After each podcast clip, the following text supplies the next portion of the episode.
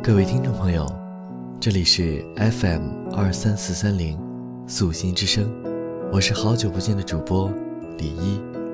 素心之声，倾诉心底最真挚的声音。今天我要和大家分享的文章，关于爱情，关于电影，关于时光，关于幸福。幸福只会迟到。但永远不曾缺席。有个哥们儿有一次带我去看他的女朋友。那个时候，他们还没有公开恋情，我只得假装从他俩旁边经过，偷偷的看一眼那个姑娘。到了地方，哥们儿拨通了姑娘的电话，我就看见对面走过来一个女孩。低头看了一眼手机，然后笑着抬起头，到处在寻找着什么。他看到我哥们儿之后，两个眼睛先是笑弯了，露出了一排洁白的牙齿，接着一直看着我哥们儿，直到他把他搂入怀中。回来的路上，哥们儿问我：“这姑娘怎么样？”我说：“我不知道你是想玩玩，还是想结婚。反正我要是你，就跟他结婚。”哥们问：“为啥呀？”我说：“他看你的时候，感觉他的眼里满满的都是爱。你看过《大话西游》吗？朱茵看周星驰，就是那种感觉。”哥们儿想了一会儿。也没想起，那是一种怎样的眼神，就开玩笑的跟我说：“我看你，好像一条狗哎。”一年之后，他们好事将近。很多年之前，有个人告诉我说：“女生喜不喜欢你，你看眼睛就看出来了。”当时我一直不理解，直到有一次。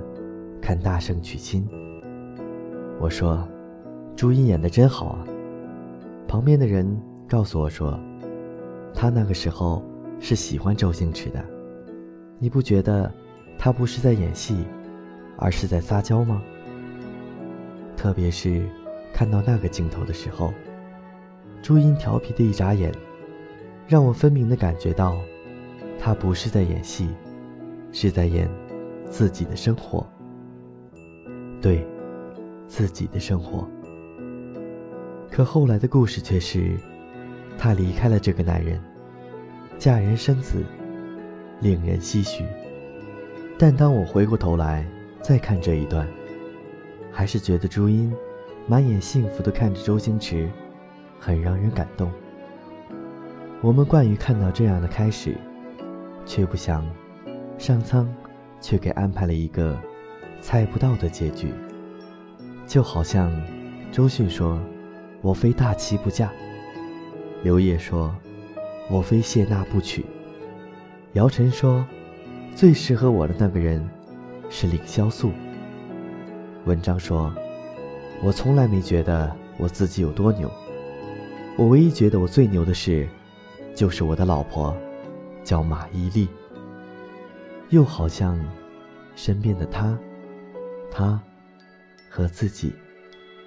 当我们在岁月中回首时，很多人为当年这样的言语感到羞愧和自责。可是，人生中那么多无可奈何，我们都渐渐变得坦然。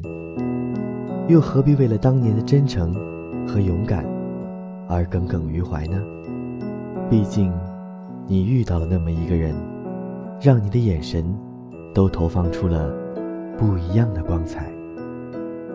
不知不觉的岁月里，我也从毛头小伙到了该婚嫁的年龄。身边的好友也陆陆续续结婚了，这着实让父母和钱包都紧张了起来。但对自己而言，更多的是一种担心，担心就那样平平淡淡的结婚。潦潦草草的过完了一生，特别是看到两个相识不到一百天的人就要结婚，还在婚礼上鬼哭狼嚎的称对方是自己寻找多年的真爱时，总是被他俩的演技所感动，总觉得演技如此接近的两个人，应该是寻找多年的兄妹才对。然后内心就被一种莫名的失落所淹没。直到有一次，还是陪我看《大话西游》的那个哥们儿，给我打电话，说他有女朋友了，准备结婚了。我问，他看你的时候，也跟紫霞仙子看至尊宝的时候一样吗？他说没有啊，我俩就是觉得特别适合结婚而已。我问，什么是特别适合结婚呢？他琢磨了一会儿，说。就是俩人在一起的时候，都不会感觉有什么特别的，也没什么话说，但是少了一个人，总觉得心里空落落的。我说：“这算哪门子适合结婚呢？”他立刻反驳我说：“反正恋爱的终点是床，大家殊途同归，你那么矫情干嘛？”他的人生观永远都像是狗血一样，能浇灭一切，天灵灵。地灵灵。后来去他家吃饭，大家入席坐定，女主人突然神情很恍惚，好像在桌子上找什么。哥们儿瞥了一眼，立刻站起身向厨房走去。还没等我明白过来，他拿了一把筷子出来，抽出一双，递给了他爱人。女主人码了码筷子，看了看满桌子的菜。从眼神里浮现出一种现实安稳的幸福感。那一刻，我才理解他说的特别适合结婚的含义。原来人生真的不是只有一种选择，真爱是一种幸福，安心也是一种幸福。或许还有好多好多的选择，因为我们没经历过，或者。我们没注意过，就让它离开了我们的视线，但它一直是存在的。所以后来，我也渐渐对生活变得勇敢和乐观，希望自己的幸福用一种属于他的方式出现在我面前。这不是神经病，是理想。所以今天，觉得所谓的经典电影。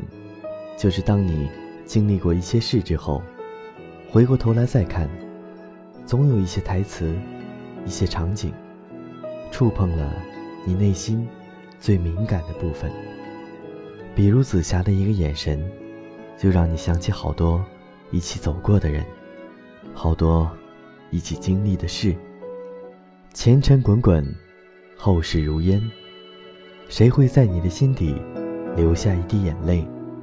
谁又会为你披上金甲圣衣？